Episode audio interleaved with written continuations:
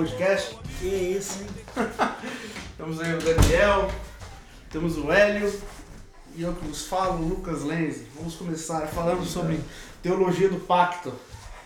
Nosso amigo Hélio aí, doutorando em teologia do pacto. Não. É, mas então, igual eu estava falando com vocês, é, se, fosse, é, se fosse resumir, né? É, igual, obviamente, existe um debate sobre, sobre a estrutura dos pactos na Uhum. Bíblia. Certo. Qual, como que a Bíblia apresenta é, a sua metanarrativa? Existem três pactos predominantes ou dois? Então, aí que entra um debate fundamental, acho que na comunidade do pacto, da comunidade dos teólogos é, pactuais, que seria discernir, é, de- definir essa metanarrativa.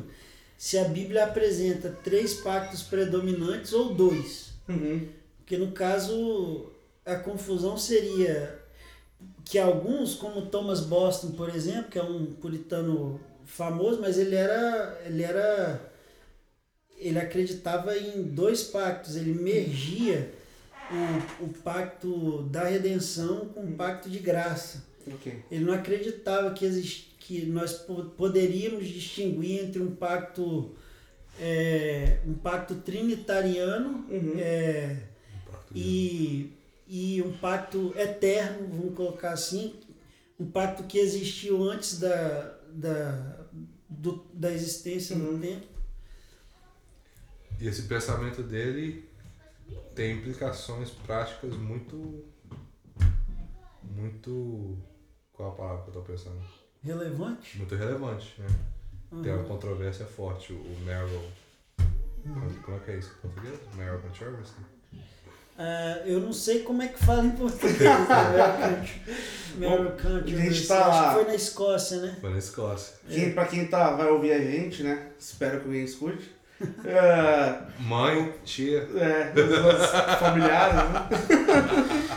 É, pra definir o, o, o termo, o que, que é teologia de pacto? Então, Qual que é a definição disso aí? Depois a gente vai abrir os.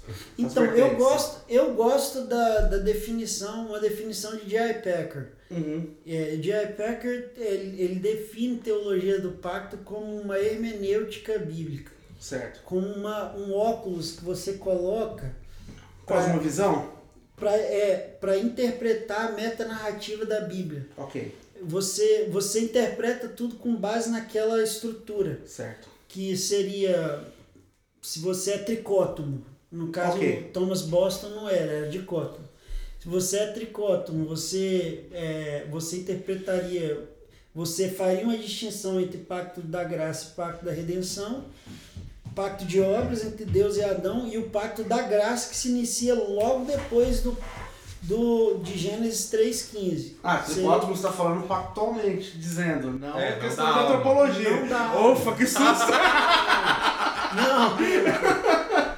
Nós estamos Não, falando com o Neo É. pentecostal aqui. Então a teologia do pacto, ela, ela, eu gosto dessa definição porque ela, porque ela é uma definição que afeta a interpretação da Bíblia. Eu acho que as pessoas às vezes têm a tendência de dividir teologia Uhum. sistemática ou teologia do pacto de interpretação bíblica. Na verdade, a teologia do pacto ela, ela te ajuda Aham. a interpretar, a enxergar como que a história da redenção se desenrola. Ela se desenrola com base em pactos que Deus faz com a humanidade. E hoje, com certeza, a gente faz parte do novo pacto, do pacto de Cristo, né? O pacto da nova aliança, no caso. A gente chama de pacto aqui, mas eu acho que a, a linguagem bíblica, que é a linguagem. Oh, perdão, desculpa, linguagem bíblica, porque é uma tradução, né? Mas a linguagem que geralmente as traduções usam é a aliança. Jeremias 31, 31, 34 fala de uma nova aliança, né? que é o único texto é, que fala dessa nova aliança explicitamente no Antigo Testamento. E, ah, e Ezequiel 36, eu acho que também menciona: farei com vocês uma nova aliança, vou tirar coração de pedra, vou colocar um coração de carne. E Jesus lá em Lucas 22 fala: Esse é o cálice da nova aliança. Uhum. É, do meu sangue direta. que é vertido é, por vocês, né? referência direta a ele. Uhum. Então, para mim, isso é. A teologia de pacto não é um exercício é, meramente teológico, intelectual. Uhum. É, um, é, um, é o que o americano chama de framework. Uhum. É uma. Plano, de- plano de fundo. É uma. Um quadro. É, é, um, é um. Eu não tenho a tradução da palavra aqui agora. É um framework que te ajuda a entender a Bíblia, entendeu? Enfim, o, o sistema. E aqui o debate pode ficar um pouco quente, né? Mas o sistema é, oposto ao sistema do pacto, que é um desenvolvimento bem mais recente, bem mais recente. É, eu acho que ninguém negaria isso não, que é o dispensacionalismo, né? Vamos dispensar esse aí, tá? O E- dispensacionalismo seria uma percepção de que Deus trata com o povo é, em diferentes dispensações e que em cada dispensação ele muda os requerimentos e a forma dele interagir com a humanidade. Geralmente existem sete dispensações, dispensação da inocência, dispensação da lei e por aí vai, né? Uhum. Eu não me lembro de todos que eu não me aprofundo, não me aprofundei muito em dispensacionalismo. Certo. É, mas eu E essa, essa, essa terminologia, teologia do pacto, partiu de quem? Tá perguntando pra mim? quer falar? Você quer falar um pouco? Não, Tá não, eu tô. Pode falar. Eu não sei de onde partiu, mas eu sei que, a, a, igual a gente estava conversando, né? O conceito do pacto, o, o conceito do pacto como sendo a teologia, Uhum. ele é antigo. Ele é antigo. Como é, Woolsey, o, é, o Woolsey que escreve esse livro, é, Covenant Through the Ages, perdão, não tem Não, que- não tem em português. Woolsey, É, mas eu sei Woolsey o é o nome autor. O Uzi é, Uzi é o um, autor. é um Ele é vivo, escreve- É um ele- historiador vivo. E ele, e ele prova por A mais B que a teologia do pacto é um conceito que precede o século XVII. A acusação de quem abomina federalismo, que é um outro termo para teologia do pacto, é, é justamente essa. né? Pergunta: federalismo não é a mesma coisa que teologia federal, é? Federal Theology.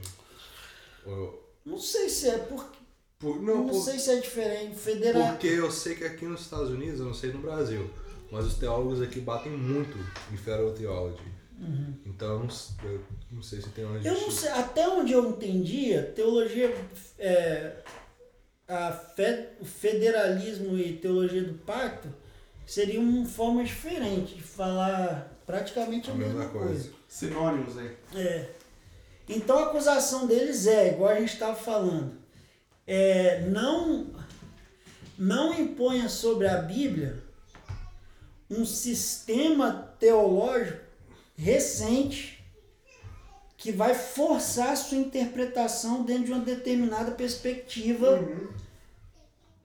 que nasceu em uma confissão reformada Certo. de 1647, do, ou dos puritanos do século XVII. Porque, de fato, a, a teologia do pacto, ela apareceu, ela ganhou status confessional. É, Essa é uma boa forma de falar. Uhum. Ela ganhou status confessional nessas confissões. Uhum. E, a partir daí, ela se popularizou. Certo. Vamos colocar assim, né? A partir da confissão de fé Westminster. Mas a partir da era dos puritanos, Certo. ela aparece também na confissão de fé do, dos, dos independentes, Uhum. que na essa que verdade entra o Owen, não é essa? é, John Owen escreveu também, também liderou um comitê na mesma, na mesma época que eu digo, mas foi anos depois, porque essa confissão dos independentes foi em 1668, se eu não me engano.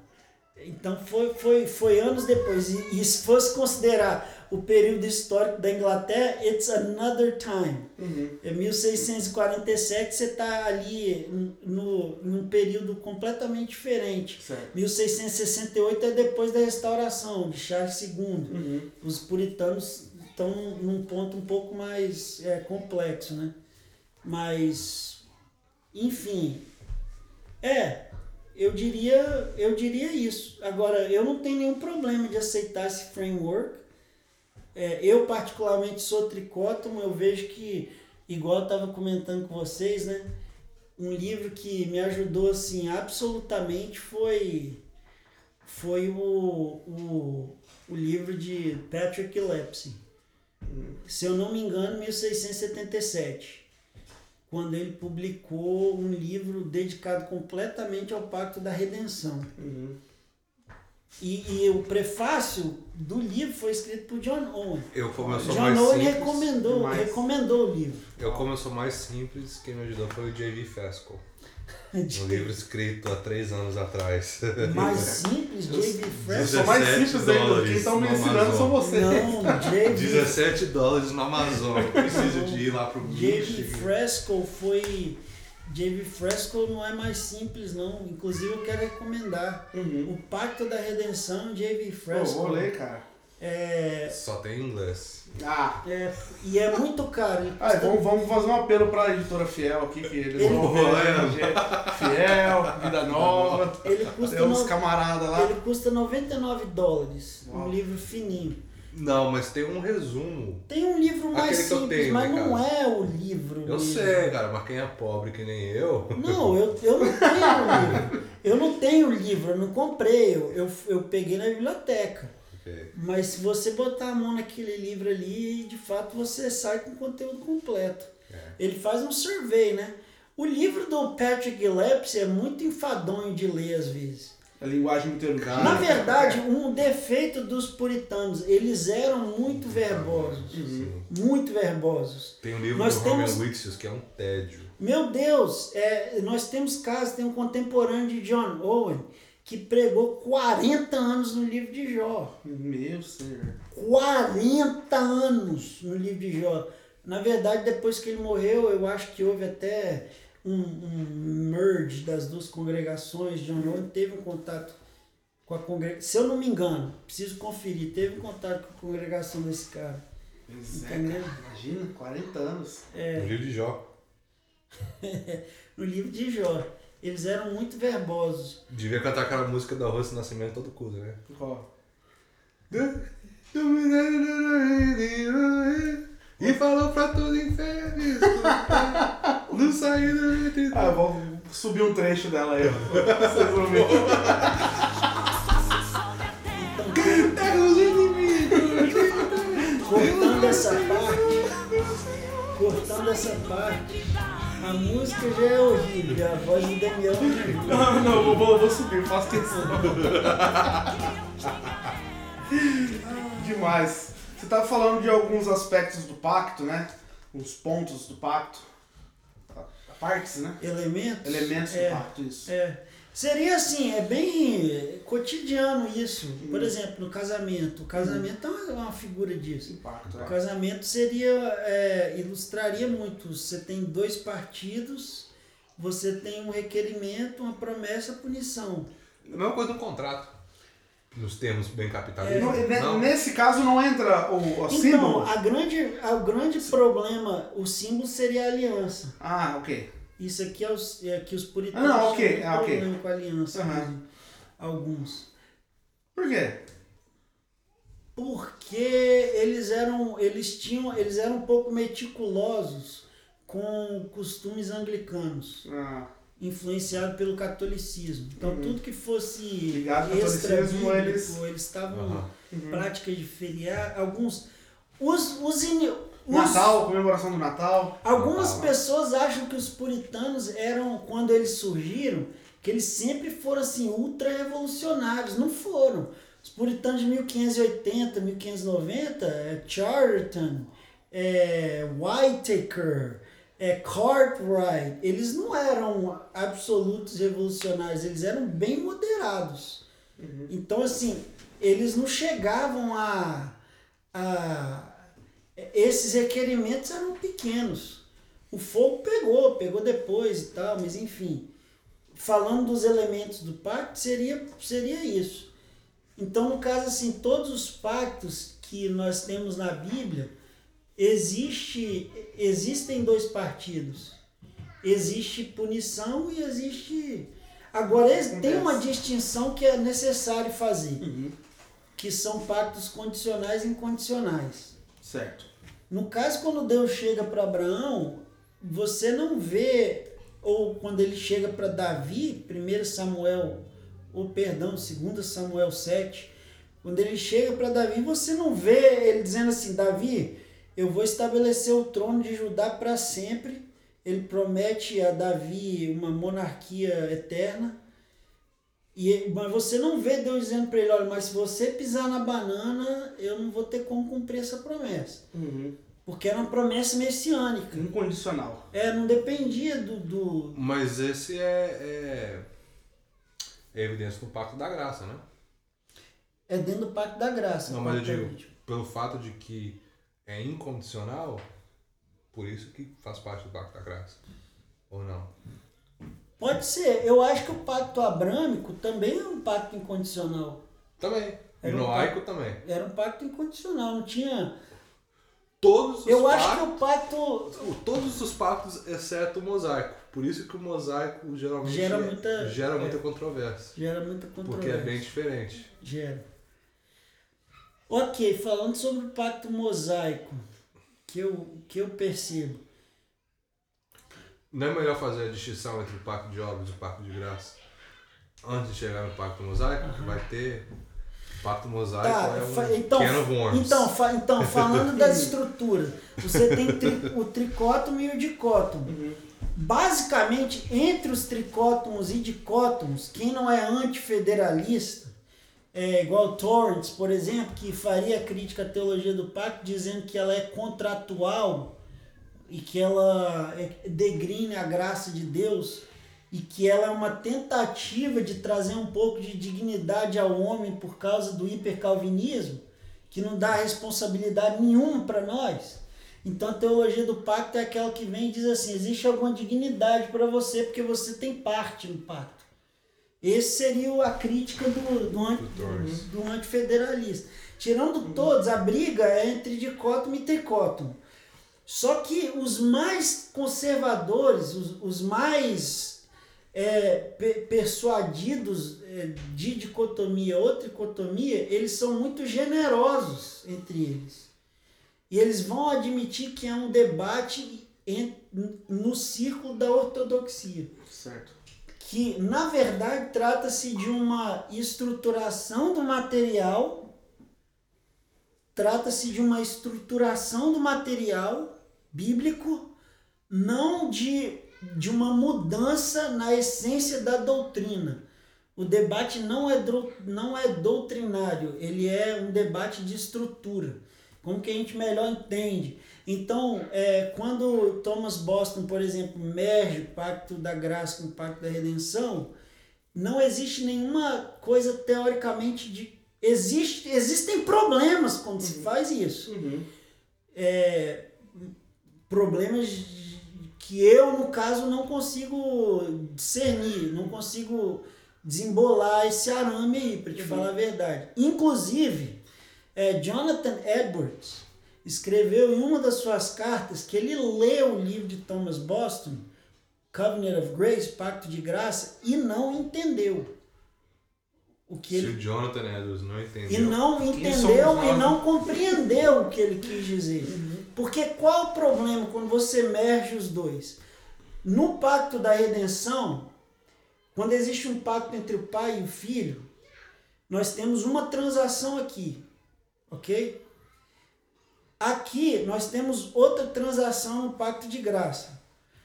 Nesse pacto aqui, Cristo é um partido.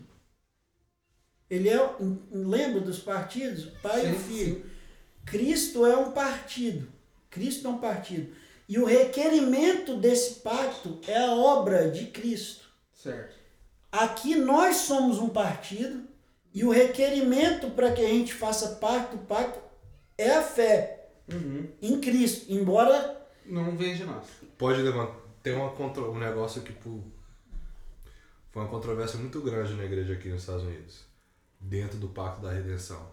É que se tem dois partidos, e era aquilo que o que o Ari falou, de um partido condensando ao outro, Uhum. alguém tem que ser subordinado ao outro. no caso, é, no Qual que caso chama esse pacto mesmo que vocês Na falaram? redenção. Não, ele falou de um pacto que é do grande pro pequeno. É Não, o pacto é um partido. Ah, é cesariana. Não, não é cesariana. Cesariana que É é. porque em inglês É é, Susa- Suzariano. Suzariano. Suzariano. Então seria esse É. pacto, então, Não, de Cristo com não, os homens, porque ou não? Cristo é coigual com o Pai. É. Não, Só não, mas que no na outro- estrutura Ah, do tá. pacto, na estrutura do pacto, ele se submete ao Pai. Não, ok, mas você falou que tem um outro, ah, outra perspectiva de outro pacto, que o homem era um dos, dos lados, certo? O, o existe pacto, um pacto é, De- Igual. Do homem com Cristo, Isso. certo? Aham. Daí esse seria o pacto cesariano, não? Não, existe o pacto entre o soberano e o subordinado e dois, e dois iguais. Ah. O pacto que Davi fez com Jonatas, por exemplo, Aham. É, foi um pacto entre dois. Isso não é termo teológico, isso é termo. Ok, o termo é da filosófico época da época lá. É, da Então- época deles. Aham. Então eu perdi a linha de onde eu estava. Perdão. Eu não sei mais onde eu estava. Você tá falando do, do Owen que não entendeu? Não, então, por isso que gera essa confusão, porque É, quando, quando você distingue entre os dois, as duas transações, você você torna você, to, você torna Cristo um partido do pacto da redenção e nós o partido um dos partidos do pacto da graça. Quando você merge os dois, Cristo se torna o partido dos dois e nós representados nele, de modo que nós não somos um partido do pacto da graça. Cristo é um partido é é um partido de um pacto só e nós somos representados por Cristo no pacto. Ou por Adão. Ou por Adão, no caso, se a gente Romanos 5, se a gente vier em se a Cristo. gente for, se a gente não tiver em Cristo. Aí eles voltam para Romanos 5. Eles voltam Romanos para 5 Romanos é o- 5, que Cristo é o nosso representante. Uhum. Mas enfim, eu, eu, eu junto com muitos, é, muitos teólogos, eu diria que o peso maior está no lado da, do tricótomo, assim, em nomes mais populares. certo. Então, seguindo isso aí, você tem pacto da redenção, pacto de obras. E Ou, pacto de graça. ou pacto da criação, ou pacto noaico, Muitos como sinônimos. Palmer, Palmer Robertson vai dizer, Pa- pa- Pacto adâmico, né? pacto adâmico. É, Então, o primeiro pacto da redenção, Pacto da redenção que ele é pré, eles usam esses termos, né? Ele é pré duas características, pré-temporal, trinitariano, Aham. Porque ele é um pacto é, entre as pessoas da Trindade. Ah, aquele texto de Apocalipse que diz que Cristo é o Cordeiro morto antes da fundação do mundo, tem alguma coisa a ver com esse pacto? Nossa, como tem assim, eu, eu, Explain. eu confesso para você que eu não sei explicar. Aham. Eu não sei explicar. É, desculpa, Então, eles, eu eles, não eles- tenho, então, existem coisas que vamos eu conjecturar aqui então. Digamos assim que eles combinaram entre eles esse pacto, por isso então Cristo era o Cordeiro morto desde a fundação do mundo. Porque a trajetória da humanidade já diria, já diria no pacto deles que o que da Quais queda são e algumas, tudo mais. é, quais são algumas alusões do pacto da, da, da redenção? Que algumas pessoas vão dizer que a gente está forçando algo na Bíblia, né? Certo. Por exemplo, a Bíblia faz menção, Efésios 1,4, sobre que ele nos escolheu antes da fundação Certo. do mundo. Jesus, no seu ministério público, faz várias menções. Eu não vim fazer a minha vontade, vim cumprir a vontade daquele que me enviou. Uhum. Como se Deus tivesse dado uma missão para Cristo, que Cristo estivesse aqui em subordinação à vontade do Pai. Mateus 4,34. A minha comida consiste em fazer a vontade daquele que me enviou Certo. e cumprir a sua obra. João 17, quando ele chega lá na oração sacerdotal, Pai, eu cumpri a missão que tu me destes. Uhum. Tá? Agora, e, e Cristo até fala lá em João 17 que nós somos presente do Pai para Ele. Tá, tem uma, uma pergunta pra fazer. Você diz que todo pacto ele tem dois lados, certo? Do, do, Dois do- partidos. dos partidos. É, uma consequência, um, um pacto, um pacto não, dois partidos, um, uma Um consequência, um requerimento. requerimento, uma consequência E uma punição. e uma punição. No caso de Cristo, o pacto de, de Cristo com Deus Pai, qual que seria a punição, qual seria o requerimento, qual seria... Bom, é, o pacto da redenção é, não se cogita uma punição. Então, Porque, é, porque a obra de Cristo é absolutamente o efetiva. requerimento seria a morte. O requerimento é a obra da redenção. Certo. Não é a morte. É, É, é tudo, né? É tudo. Ok. É, a, gente, a gente não é salvo só pela morte Claro, de Cristo. claro. A gente E a é recompensa aos eleitos. A recompensa seria do aqueles pacto... que, que o pai daria para, para Cristo. Os 144 Jesus, mil. Jesus fala, Jesus fala em, em- em João 17, aquele que tu me destes. Uhum. Então a Bíblia. Ninguém vai até a mim Aham. se o pai não. Olha só, daí o pacto começa a fazer sentido, né? Você lê, Cara, você você você lê vai, esses textos com você vai ganhar outra. Bíblia. Você vai ganhar outra Bíblia. Você? Aquele, mais. aquele que faz. Então tá. Depois o pacto de obras é, é, é por obras por quê? Porque o requerimento era. O requerimento era obediência perfeita. Para se ter a vida eterna. Por isso que, por isso que Paulo ele é, ele é incrível nisso. Tanto no livro de Gálatas, quanto no livro de Romanos, quanto no livro de. É, eu acho que mais Gálatas, Gálatas e Romanos. Gálatas ele está combatendo os judaizantes. Ele fala assim, Paulo fala assim, pelo cumprimento da lei é impossível que a gente seja salvo. O que, que ele está querendo dizer? Na minha opinião, no meu ver, ele estava lembrando de Abraão, obviamente, porque ele faz referência a Abraão como um protótipo de salvação pela fé. Gênesis 15, 6. Abraão creu e por isso e isso lhe foi imputado por justiça. Mas o que Paulo estava dizendo essencialmente era o seguinte: Adão não cumpriu a lei. Romanos 5. Adão falhou. Do you expect be the guy, like, you know? Adão tinha todas as condições dentro e fora Uhum. para cumprir o pacto. E há, E ele não cumpriu. e há um- uma controvérsia grande, ok? E há um argumento forte de que no Éden, Deus deu a lei dele para Adão. Não é um argumento, não, eu diria. Eu acho que é bem universalmente É aceito. bem universalmente aceito? É, a lei de Deus para Moisés era não come da fruta. Aquilo era o- Era os dez mandamentos. Porque se Tanto- Adão amasse Deus acima de todas as coisas, ele obedeceria. obedeceria. Uhum. Se amasse o próximo, Eva, como assim mesmo, obedeceria. Na verdade, os dez mandamentos e a lei. Começar nada que não é dele. E, e Paulo também É. fala que Deus escreveu a lei dele no coração do homem. Então a lei, dele, a lei de Deus estava presente É no um, é um senso no moral, coração de. Adão. Muito bom ponto. Bom ponto. Porque, tipo Boa. assim, aquilo ali era a lei de Deus. Os dez mandamentos é uma complexidade daquilo ali. É. Porque o que, o que Deus falou para Adão é: olha, me ama. Uhum. O que Deus falou em Moisés é me ama. Era, era a mesma lei, ela, ela tinha se complicado não porque Deus mudou, é porque o pecado entrou no mundo. Então agora Deus teve que ser muito mais específico, muito mais complexo. Uhum. Entendeu? Então tá. É, Agora a questão do monergismo acaba ganhando um, um, um- braço a mais, né? Seria o pacto, né?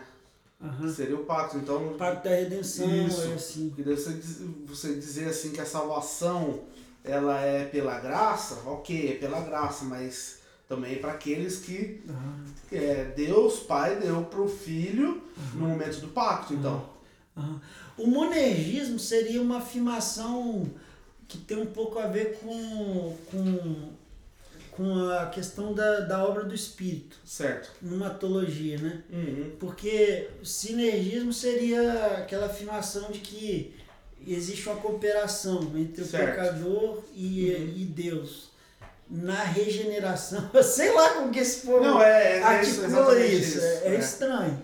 Que o, e que o Não, mas monergismo eu, é- eu entendo o monergismo. É, é, Você quer um site. é, tem, tem do. Qual é o nome dele? Não sei. Não, esqueci, mas é um cara bom, cara. Tinha livro, livros da editora dele. É, monergismo. é, aquele, aquele, não lembro qual que é o versículo, mas o livro de Jonas, né? Ao Senhor pertence salvação, né? É, 2,9. eu acho que é 2,9, isso mesmo. Eu acho que é 2,9. É uma, coisa, é uma coisa assim, mas acho que é isso mesmo. que a salvação ela depende unicamente de um lado só, né? Ela, o, e o sinergismo é, é uma, uma cooperação, né? É, é. É, pois é. Então, assim, depois do pacto de obras, você teria o pacto de graça. O homem quebrou o pacto de obras. Porque você tem que pensar no seguinte. Seria Adão, então. Adão. É, Não cai. aqui é um argumento pra, contra aqueles que defendem uma republicação do pacto de obras em Moisés. Uhum. Que algumas pessoas vão, inclusive John Owen, Isso aqui deu controvérsia aqui nos Estados Unidos. É. O lance da republicação. eu acho que até dentro de Westminster. Dentro de, ah, da Assembleia de Westminster? Não, dentro do seminário. Sim. Do seminário. Eu É. acho que o da Califórnia, é, ele. O da Califórnia acredita na, re- na republicação da lei e o da É. Filadélfia não. E eles fazem, muita gente fazem parte da mesma denominação. Mas em suma, o. Em suma, o, o, o que o pessoal da republicação fala é que o pacto de obras do Éden foi republicado no Sinai. Certo. Só que qual. deixa eu fazer. Tá, deixa eu fazer. É um, uma- é um resumo bem resumido. É, mas deixa eu É fazer isso uma mesmo? pergunta. Bem resumido. Deixa eu fazer uma pergunta para ver se vocês me ajudam aqui. Qual é o ponto mais fraco desse argumento? Porque assim, a gente tem que entender, pessoas boas, mentes brilhantes creem nisso. Uhum. John Owen foi um, foi um puritano inglês. Alguns advogam como é, é, Crawford Gribben, que é um dos, dos, é, dos biógrafos. As pessoas escreveu biografia de John Owen. Você pode olhar Sin- Sinclair Ferguson, Peter Toon, que ele é o, a mente mais brilhante de, de, dos puritanos britânicos. E ele foi para esse lado. Então, qual é o, qual o erro fundamental de quem, de quem advoga isso? Uma republicação do pacto de obras depois da queda. Ou uma forma bem teológica de falar isso, é uma republicação do pacto de obras no período pós-lapseriano. Nébias. Qual é o erro fundamental? Olha como que eu fiz a pergunta. O erro fundamental é, é simples. Que se o homem não cumpriu a lei antes da queda, ele não vai cumprir depois. Obviamente, né? O homem tinha, Ele digamos não- que o homem tinha mais condições de cumprir as leis antes, né? sendo perfeito, ele não vai cumprir caído. Com certeza. De modo que o pacto de. A republicação do pacto de obras seria mais ou menos assim: Deus falando, ok, vamos tentar por obras de novo. Depois da queda. É. O, o argumento. Eu, eu, eu, eu não acredito na republicação da lei. Só que eu acho que esse argumento não. Eu come, quando eu comecei a estudar, eu comecei a crer. Acho que aquela primeira conversa que a gente teve lá no acampamento, Aham. eu tava Você Pendendo. começou a crer na na, republicação. na republicação da lei. Ah, esse argumento, para mim, não seria o suficiente para me convencer. Porque ah, o, o, o teólogo que, que, que trata com teologia de Paco mais li foi o Gerhardus Voss. E o que, o que Voss fala é que ali em Gênesis 3,15, ah, Deus lança uma semente. Ah, que essa semente é o pacto da graça.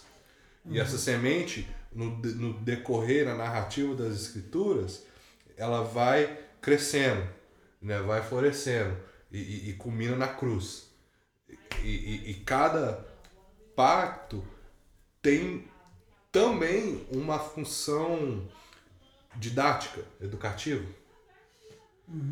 Então, faria sentido, dentro dessa narrativa, Deus dar um pacto de obras no Sinai por mero. por, por ser didático. Para ensinar para um homem que ele não tem como cumprir, fora da graça dele. O, o argumento que me convenceu a não acreditar Mas a lei não é pra isso?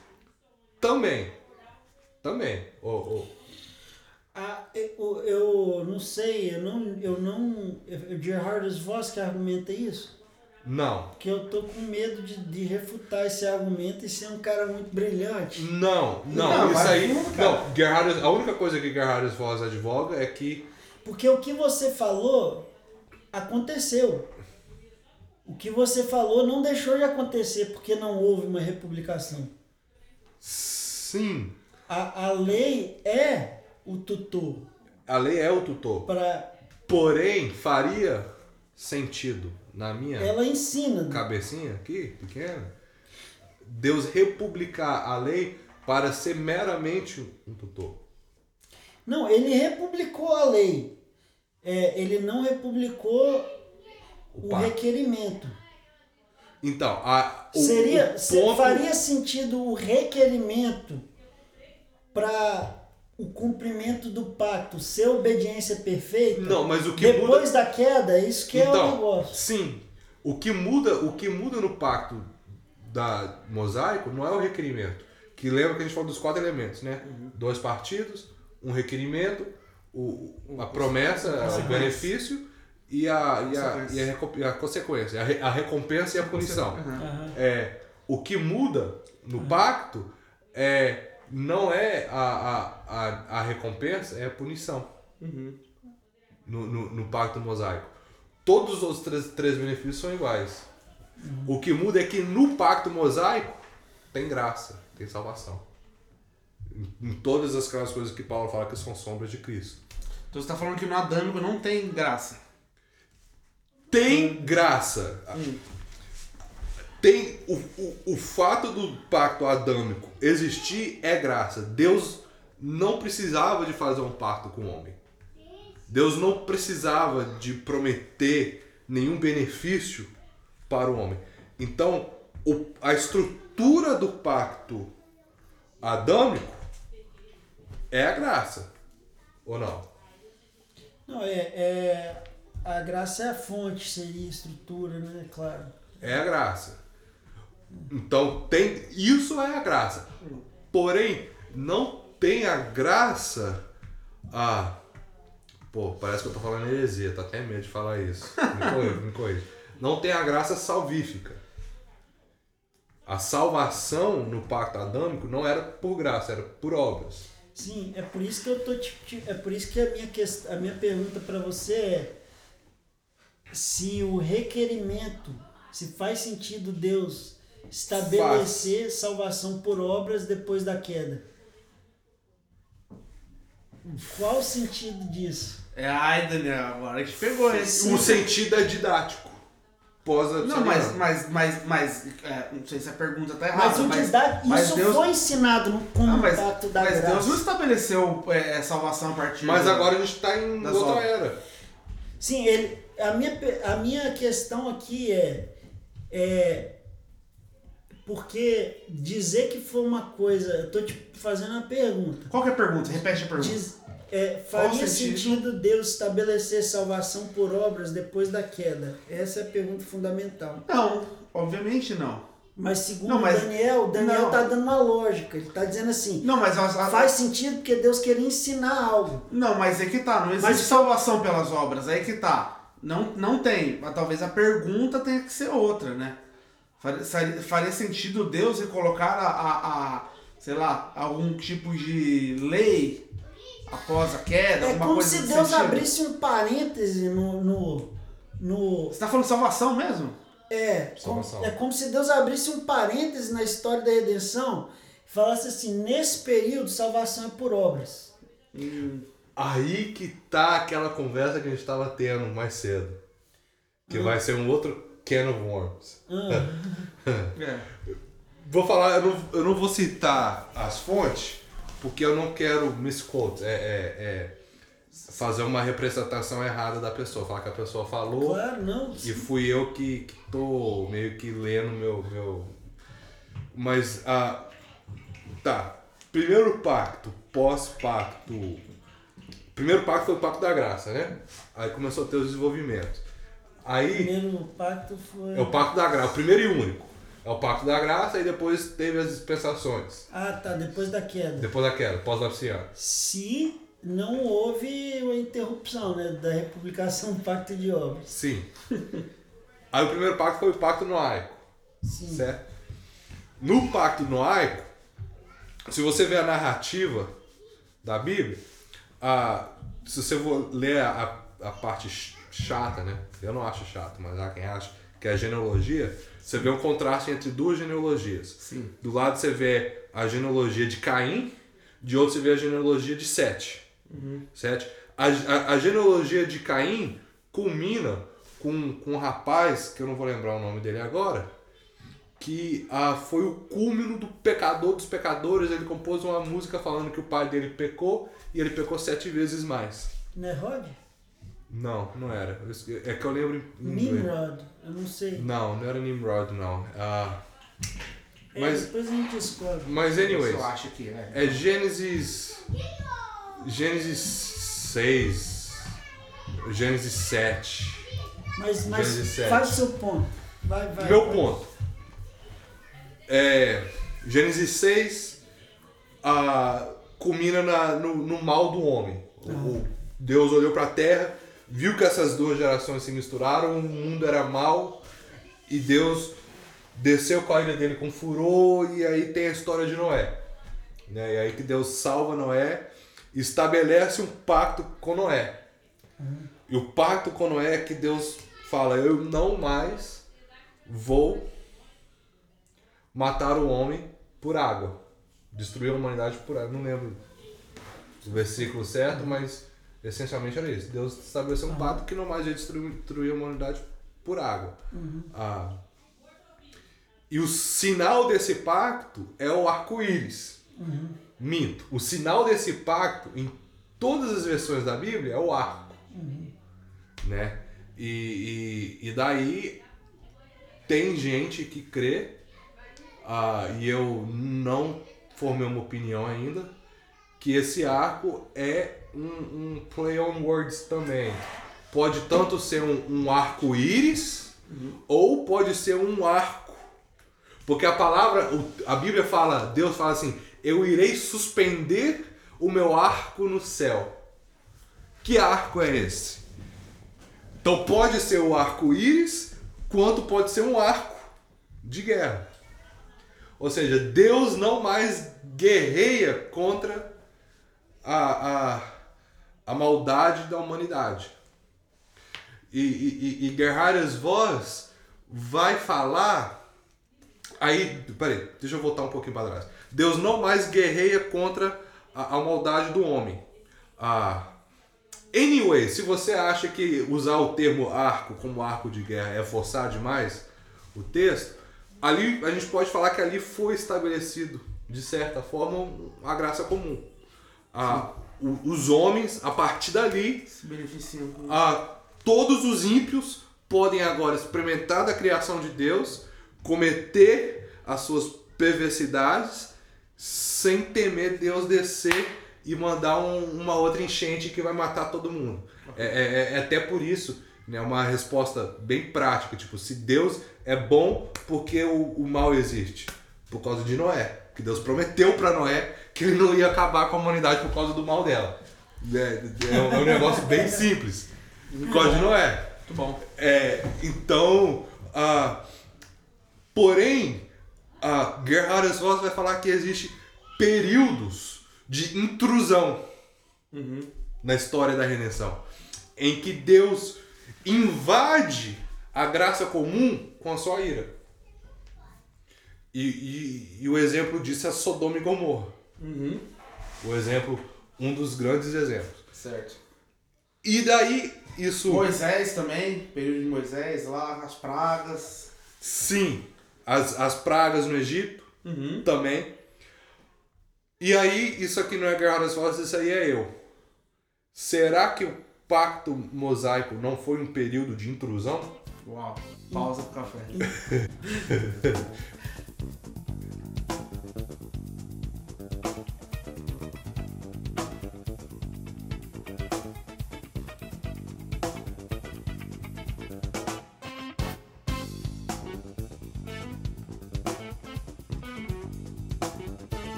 Muito obrigado por ouvir nosso podcast de número 1, um, o Pode Crer. No próximo episódio teremos a réplica do Hélio. Será que ele vai falar? Como será que vamos desenrolar esse assunto da teologia do pacto? Veja no episódio número 2. Siga-nos na sua plataforma de podcast. Teremos o episódio com a frequência de sabe lá Deus quando. Manda um e-mail pra gente, você pode falar com a gente, xingar ou dar sugestões, é, ameaças ou alguma dúvida, alguma explicação a mais. Entre em contato pelo e-mail podcrema.gmail.com. Tenha uma boa semana, na graça de Deus e tchau!